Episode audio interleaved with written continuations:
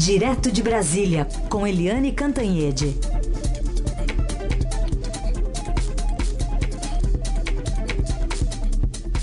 Eliane, bom dia. Bom dia, Raíssen, Carolina, ouvintes. Bom dia. Começar falando dessa semana de greves, olha, já tem a dos Correios, né? A gente já está registrando desde a noite de ontem algumas paralisações aí nesse setor. No setor da educação, até juiz vai fazer greve essa semana, Eliane? Pois é, Raíssen, você vê, né? É, isso é, é, novo no nosso cenário, porque durante a crise toda, crise de empregos, crise na economia, crise em tudo, né? A, as categorias estavam mais contidas, claro, porque na hora, nos momentos de grandes demissões, ninguém faz greve. E a retomada da economia começa aí a animar setores para fazer greves. A gente vê claramente isso aí na área de educação em São Paulo, que está uh, se animando, né? já está uh, ah, esquentando aí para as greves e os carteiros também. Os carteiros têm um problema adicional, né? Porque na área dos correios, por causa do fundo, é, o, do fundo de previdência deles, que foi fortemente atacado pelo sindicalismo e hoje, enfim, tá um problema, né? Eles conseguiram investir é, até em fundos do Tesouro da Venezuela. Bem, e o mais grave nessa história toda é a greve prevista para é, quinta-feira, a greve dos magistrados brasileiros. Essa greve é péssima sobre, sobre todos os sentidos.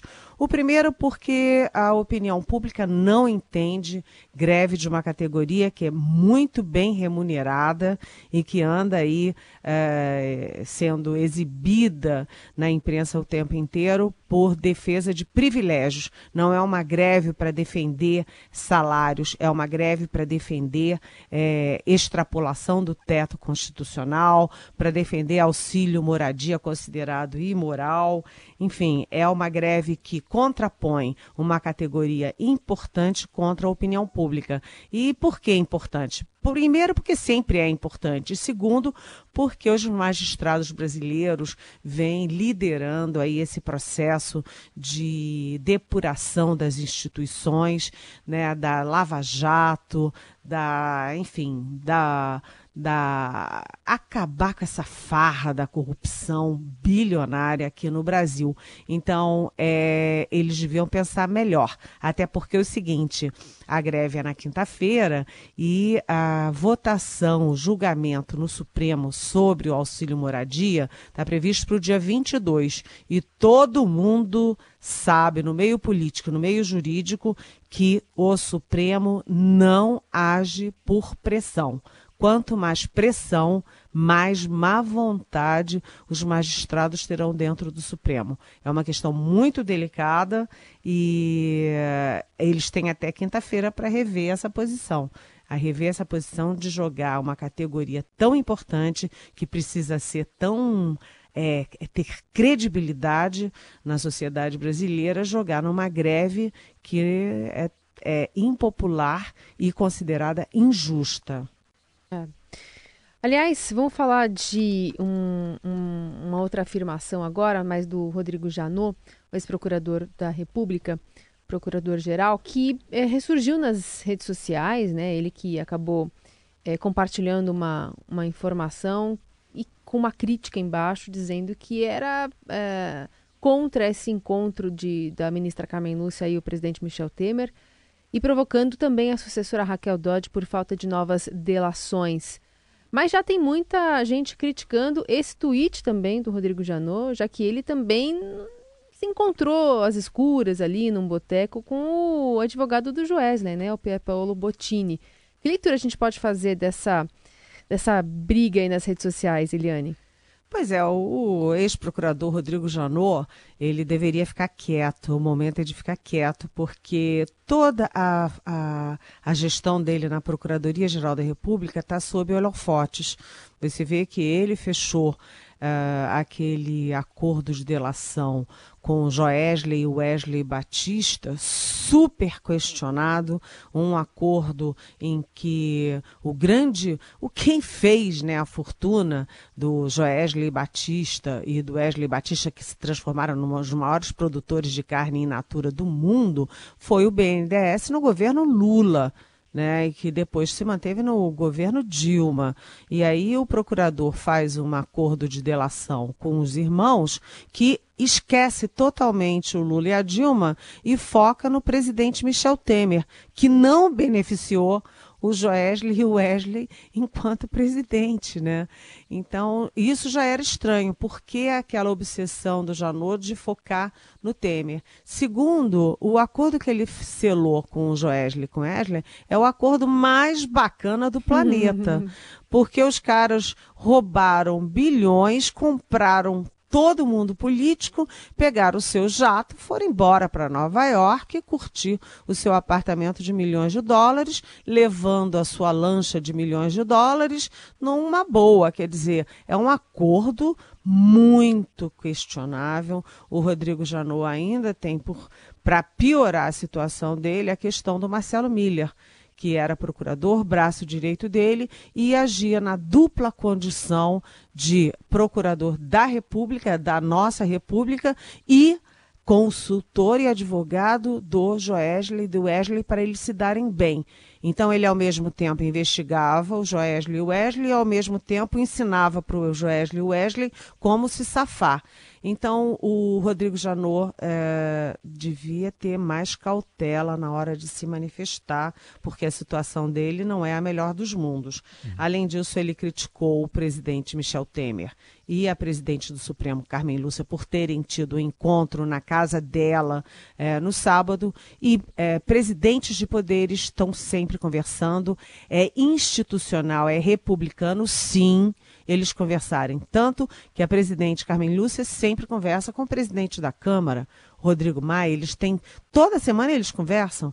Ela eventualmente também conversa com Eunice Oliveira, o Temer conversa com os presidentes de, de poderes, o Lula, o Fernando Henrique, a Dilma menos porque não gostava, ou talvez não soubesse, mas os presidentes conversam. E além disso, o Rodrigo Janot foi flagrado ali tomando uma cervejinha num cantinho de um bar com o advogado do réu. Quer é. dizer, é, o Rodrigo Janot, sei lá, sei lá o que está passando pela cabeça dele. Ele, ele saiu do, da procuradoria e foi para a Colômbia, né? Quietinho. Devia continuar quietinho. Tá, então, só lembrando que os dois irmãos, né, tão, estão soltos, né? Os free boys estão soltos, por ordem aí da justiça. Vamos atualizar aqui as principais notícias do dia, já já com mais participação também da Eliane Cantanhede. Olha, uma delas, o presidente Temer afirmou ontem em Valparaíso, no Chile, que o Mercosul e a União Europeia fecharão um acordo em definitivo depois de 19 anos de tratativas. O bloco econômico formado por Brasil, Uruguai, Argentina e Paraguai tenta há quase duas décadas selar um tratado de livre comércio com países da União Europeia. E Michel Temer conversou com a imprensa depois de participar da cerimônia de posse do presidente Sebastião Pinheira. Vamos ouvir o que disse o presidente. Duas, duas notícias. A primeira, a razão pela qual vim cumprimentar o presidente eleito Pinheira, tendo em vista não só o fato de que nós temos uma relação comercial fortíssima, são mais de 8 bilhões de dólares a nossa relação comercial, que aumentou, aliás, muito em 2015, 2016, 2017. E, em segundo lugar, temos mais ou menos a mesma visão do mundo. Este é o primeiro é, fato que eu quero registrar. O segundo fato é que nós aproveitamos para fazer uma reunião, eu e o presidente Macri, sobre a questão da da Aliança Mercosul-União Europeia, que vai bastante avançada. Temos alguns pequenos pontos para ainda resolver, mas os chanceleres da União Europeia e da, do Mercosul vão se reunir muito proximamente. Eu acho que depois de 19 anos, foi isso que eu e o Macri concordamos, nós talvez fechemos em definitivo o acordo Mercosul-União Europeia. E aproveitei até, é um terceiro fato, um terceiro fato, é que conversei até com o presidente do Peru, muito rapidamente, mas com vistas a logo fazermos uma aliança do Mercosul com a Aliança para o Pacífico. E durante quatro anos de operação, a Lava Jato fixou acordos que prevêem a recuperação de 11 bilhões e 500 milhões de reais, segundo o último relatório divulgado pelo Ministério Público Federal. Do total, 759 milhões de reais já foram devolvidos aos cofres públicos e mais de 3 bilhões de reais respondem aos bens dos réus bloqueados. O total dos valores dos acordos não foi divulgado em detalhes pelo Ministério Público Federal, mas membros do órgão apresentaram a, vão apresentar na próxima sexta-feira os resultados completos da operação em Curitiba, Brasília e Rio de Janeiro.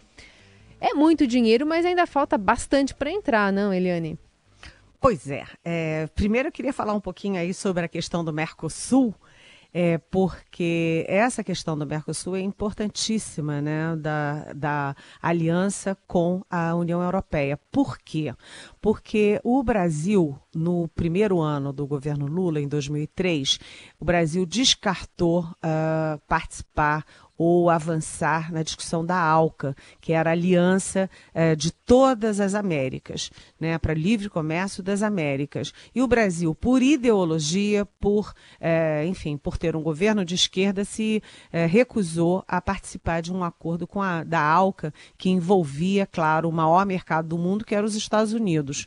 Né? E, além disso, o Brasil, naquele momento, impediu os acordos bilaterais, ou seja, país a país e se concentrou totalmente no acordo de Doha eh, na Organização Mundial do Comércio, a OMC. E o que, que aconteceu? A ALCA não saiu, os acordos bilaterais não saíram e a, a rodada Doha deu em nada. O Brasil eh, prejudicou-se né, e prejudicou os parceiros do Mercosul, porque o Chile, a Colômbia, o Peru, por exemplo, têm acordos bilaterais muito importantes para as suas economias e o Brasil ficou atrás e puxou também Uruguai, Argentina e Paraguai. É, então essa questão da União Europeia é importantíssima e mais até por isso, o ministro chanceler Aloysio Nunes Ferreira deve permanecer do cargo, no cargo, é, para tocar essa negociação, abdicando da candidatura ao Senado em São Paulo. Na questão que você falou, Carolina, da, dos, dos, da devolução dos recursos, é, a sociedade também cobra isso. Quer dizer, a gente é, viu um avanço imenso histórico, monumental, quando você vê na cadeia os presidentes das grandes empreiteiras, é, presidente da Câmara, governador do Rio de Janeiro, governador do Distrito Federal, presidentes de partidos que estão no poder. Quer dizer, tudo isso é um grande avanço é, contra os crimes de colarinho branco, contra os crimes de poderosos. Mas a sociedade toda hora pergunta: sim, tudo muito bem, mas cadê o dinheiro? E aí a gente vê o seguinte: o Ministério Público relaciona 11 bilhões e meio de reais, mas ainda faltam 6 bilhões, ou seja, é, mais da metade, para uh, serem devolvidos efetivamente. Estão aí já negociados, mas ainda não devolvidos. Então é preciso cuidar muito bem disso, porque esse dinheiro roubado dos cidadãos e do Estado brasileiro precisam voltar para a nossa educação, a nossa saúde é, e o futuro do nosso país. Isso eu achei importantíssimo. A gente vai ter um detalhamento maior até sexta-feira e é bom a gente ficar de olho mesmo, porque se um gerentezinho da Petrobras devolve 100 milhões de dólares, dólares, daí quase 400 milhões de reais, é, 350 milhões de reais, é, imagina uh, o que está rodando pelo mundo de dinheiro que pertence a, que pertence a, ao povo brasileiro hum. e ao Brasil, não é? Uhum, claro. Esperamos que tudo isso realmente volte ao país. Uma outra notícia desta segunda-feira, um avião de Bangladesh com 67 passageiros e quatro tripulantes caiu nesta segunda perto do aeroporto de Katmandu, anunciou o porta-voz do governo no Nepal e, segundo informações da agência de notícias Associated Press, ao menos 38 pessoas morreram, mas os veículos de comunicação ainda divergem sobre esse número. Uma autoridade do país afirmou que 17 pessoas já foram resgatadas. Sete passageiros morreram no hospital segundo também o porta-voz da polícia. Os bombeiros tentaram apagar as chamas e socorrer os passageiros e a polícia e o exército agora tentam entrar no avião para salvar os outros, segundo também o porta-voz do Aeroporto Internacional de Katmandu. Bom, vendo novidades, a gente atualiza aqui essas informações. São 9h17, voltando aqui para os nossos assuntos internos também. Presidente do STF, a ministra Carmen Lúcia, decidiu não pautar para o mês de abril as ações que questionam a autorização da Corte para execução provisória da pena de réus condenados pela segunda instância, questão que foi decidida em votação apertada, foi 6 a 5 em 2016. A pauta de julgamentos para o próximo mês foi publicada na sexta-feira, não inclui duas votações, duas uh, ações, né, não inclui duas ações constitucionais relatadas pelo ministro Marco Aurélio, que pretendem rediscutir a questão, e o habeas corpus, no qual a defesa do ex-presidente Lula pretende evitar também a prisão após o último recurso lá no Tribunal Regional Federal da Quarta Região. No mês passado, a ministra afirmou durante um jantar com empresários que o assunto não será debatido novamente pelo Pleno. E lembrando que a presidente do Supremo é a responsável pela elaboração da pauta de julgamentos. A decisão da ministra ocorre no momento em que advogados do ex-presidente e ministros da própria corte defendem que o plenário volte analisar essa questão da prisão após a segunda instância. Essa aí, essa agenda do Supremo, é uma má notícia aí para o ex-presidente Lula, né, Eliane?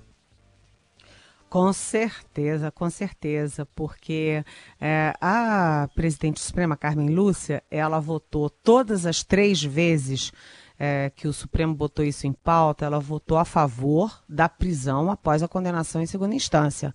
É, e ela ela sempre pondera o seguinte: já foram três votações, por que fazer uma quarta agora em cima da questão específica de um réu, que é o Lula? E ela, inclusive, já declarou publicamente que isso seria apequenar o Supremo.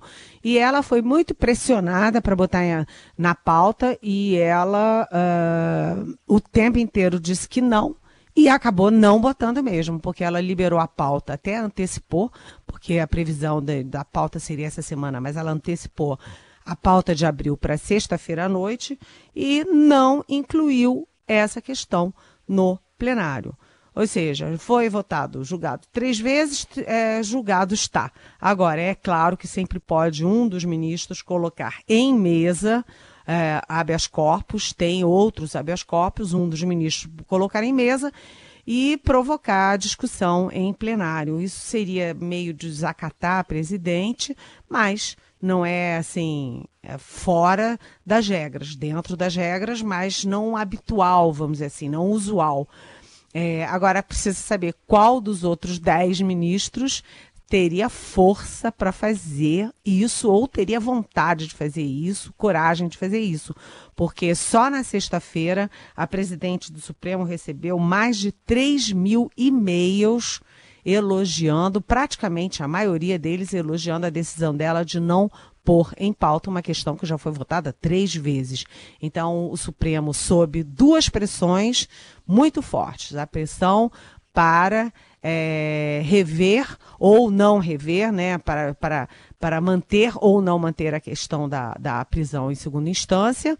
E a segunda, a pressão muito forte da categoria dos, dos magistrados e também dos procuradores para manter o auxílio moradia e uma pressão da sociedade exatamente no sentido contrário. Os 11 ministros do Supremo estão bastante é, pressionados e é preciso saber se um deles vai ter coragem de botar essa questão é, em pauta, porque isso significa entrar para a história, né? É, não, e justamente foi isso, porque a, a, a ministra também deixou aberto, ó, a, a, não é só da presidência a pauta do Supremo, né? Colocando também é, na, na responsabilidade também de cada um dos ministros, que se quiser assumir a bronca, pode assumir, né? Essa é a leitura que a gente pode, pode assumir. Fazer. É. Agora, tem o seguinte, né? O, o ex-presidente Lula depende disso, uhum. porque está se esgotando o prazo é, da, dos, dos, da, do julgamento dos embargos declaratórios no TRF4 em Porto Alegre, e a partir disso, que deve ser aí nas vésperas aí, ou pelo menos, ou especificamente na véspera da Semana Santa, que deve sair, e aí ele já estaria pronto para ser preso. Ou uhum. seja, o tempo está correndo contra o Lula. Bom, a gente tem pergunta para Eliane Cantanhede. Aliás, eu vou só fazer para registrar, mas um, acho que uh, você no seu primeiro comentário acabou respondendo. Aliás, só para reiterar, você pode mandar perguntas para Eliane Cantanhede ao longo de todo o jornal e a gente vai selecionando para ela comentar agora no finalzinho. Pelo WhatsApp é o 994811777. Também, se você quer colocar sua pergunta lá no, nos comentários do Facebook, lá na Rádio Dourado, também pode. O Carlos Antônio mandou pelo é, WhatsApp diz assim: Você acha que as greves ainda funcionam hoje em dia? Tem uma dos juízes marcada para esta semana e a dos Correios hoje. A, a minha impressão, né, o ouvinte, é de que elas uh, não fazem mais tanta pressão como antigamente. Acho que você acabou meio que respondendo no seu primeiro comentário. E a outra pergunta diz respeito à quebra de sigilo do presidente Temer. O, o Nelson de Pirituba fala que, é, enfim, foi pedida a quebra do, do sigilo, mas será que esse dinheiro sujo vai para a conta bancária? Ninguém se perguntou de quem eram os 51 milhões de Gedel e o dinheiro da mala de Rodrigo Rocha Loures, Eliane? Pois é, é, ninguém entendeu muito bem essa quebra de sigilo do presidente Michel Temer, é, e ele, inclusive, via advogados, entrou com um pedido no gabinete do ministro é, Luiz Roberto Barroso, que tomou essa decisão, pedindo a justificativa, pedindo a íntegra do pedido da quebra de sigilo das contas dele, para ele tentar entender por que, que foi feito isso. Agora, veja bem, é, nosso ouvinte de Pirituba tem razão. Quem é que faz é, mutreta, quem é que faz desvio, corrupção na sua conta bancária? Né? Faz como o Gedel, que pega os 51 milhões e tranca num apartamento, ou faz como Eduardo Cunha e joga numa conta na Suíça, ou faz como o Sérgio Cabral, que se enche de joias, de lanchas e, e sei lá, luxos, mas é muito difícil você ter isso na conta bancária. Então é preciso que o Luiz Roberto Barroso, que tomou a decisão, explique para pelo menos o Temer o porquê que ele fez isso. Até porque é o seguinte, a questão não é mais sigilosa, está em aberto, é pública, e o Barroso precisa explicar por que, que ele fez isso. Agora, é, essas questões de bolsas, é, sacolas, malas, apartamentos de dinheiro, isso pode crescer muito, porque está ficando muito dinheiro é, ficando muito difícil mandar dinheiro para fora. A gente viu ali o, o jatinho saindo com dinheiro vivo, Viu. né? Aí uma história que até hoje não foi bem explicada né, 5 milhões de dólares no aeroporto de Viracopos. Ninguém entendeu direito até agora de quem era, para quem era, é, como é que vazou, quem são esses bandidos, enfim. Mas por que estão fazendo isso? Levando dinheiro vivo porque mandar dinheiro via o sistema financeiro está ficando difícil, porque tem um acordo internacional entre as polícias e os, os ministérios públicos é, dos países, e tudo isso está vindo à tona. Por exemplo, o Eduardo Cunha achava que tinha o um crime perfeito. E aí, ele disse, eu não tenho conta no exterior. No dia seguinte estava lá, a Suíça, mostrando a conta, o nome, para onde ia o dinheiro e tal. Então, eu acho que o negócio agora é dinheiro vivo, viu, gente? É, mais fácil. É, vamos voltar no, no, tempo, então, né? Dinheiro vivo agora é, é, é a melhor solução. Debaixo do colchão. É, debaixo Só do colchão. que não cabe debaixo do colchão, não. Acho que vai ser uma pilha de colchões. É. um, um, um dormitório inteiro, né? Bom, a gente continua falando das notícias mais importantes de hoje com a Eliane Cantanhede e reiterando que a sua participação é sempre bastante importante aqui nas redes sociais e pelo WhatsApp. Agora. O caminho do bem. A boa do dia. A boa do dia. O caminho do bem. Sing grace. How sweet Ouvindo o afinado ex-presidente americano Barack Obama, que agora negocia produzir um conteúdo é, para Netflix, segundo o New York Times, ele que não nada para responder ao atual presidente Donald Trump, né? Vai, não vai ficar na questão política nem aos críticos conservadores, mas a ideia é trabalhar com histórias inspiradoras. O democrata já é conhecido pelos seus dotes no meio artístico, né? Especialmente quando o assunto é música. Em 2015, Obama discursou e cantou durante o funeral do senador e pastor Clementa Pinkney, né, de 41 anos, realizado na cidade de Charleston, na Carolina do Sul, que a gente está ouvindo aí ao fundo. E numa mescla agora que Nelson Volter vai promover aqui pra gente, a gente vai ver, vai ouvir o Obama soltando a voz durante uma homenagem ao Ray Charles. Em fevereiro de 2016, ele comandou uma apresentação de música na Casa Branca, a última de seu governo.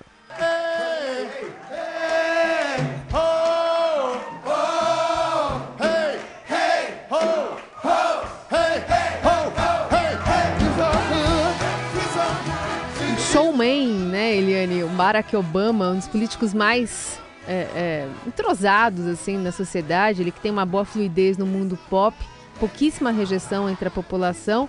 Agora no Brasil você enxerga alguém com esse perfil ou não?